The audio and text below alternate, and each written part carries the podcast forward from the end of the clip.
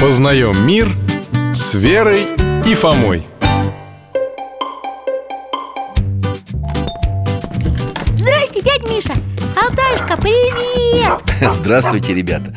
Как хорошо, что зашли. Здравствуйте, Михаил Гаврилович. У нас давно был вопрос, и все забывали его задать. Спрашивайте. Интересно даже, что за вопрос?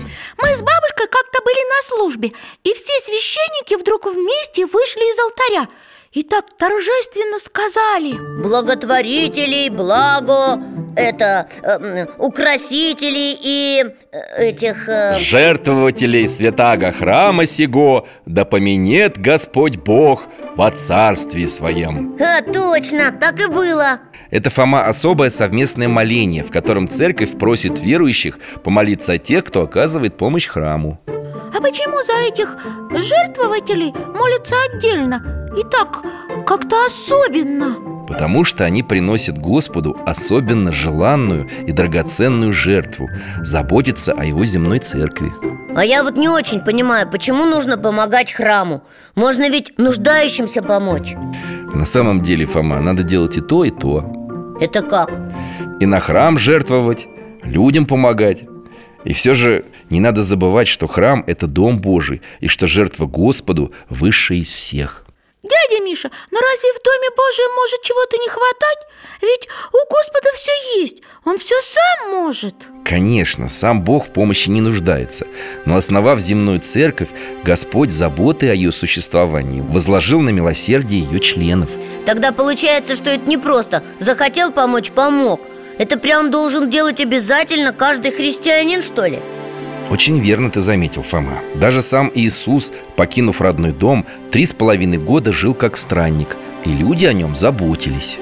Мария, Марфа и брат их Лазарь Родственница Иисуса Соломия, некий Симон и другие. А я помню, что и после смерти на кресте Иисусу люди помогали. Верно, Фома. Один богатый человек, Иосиф, отдал Спасителю свою гробницу А другой, Никодим, купил все необходимое для погребения И у апостолов тоже ничего своего не было. Вы нам рассказывали. Да, и на протяжении всей истории священнослужители, как и храмы, без жертвователей выжить бы не смогли. Теперь я все понял, Михаил Гаврилович. Помогать церкви, ну, то есть Дому Божию и правда очень важно.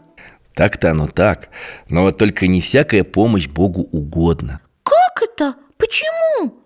Не будем забывать, ребята, что любое доброе дело ради Господа должно быть свободным и радостным, а не вынужденным То есть, если помогать не с радостью, а с огорчением, жалея то, что отдаешь, то Богу это не нужно? Да, Верочка, Господь принимает только то, что сделано от чистого сердца, а не по принуждению А как же ящички и корзинки для пожертвований в храме?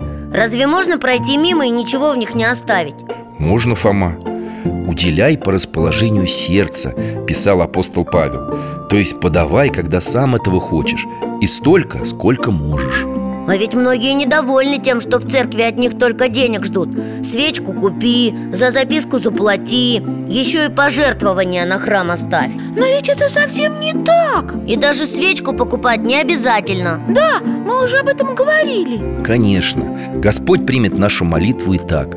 Но дав небольшую жертву на храм Мы тем самым явим свою любовь к Нему. Михаил Гаврилович, спасибо.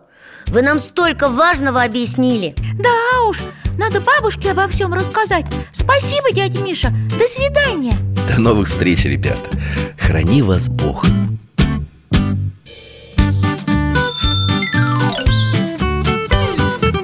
Познаем мир с Верой и Фомой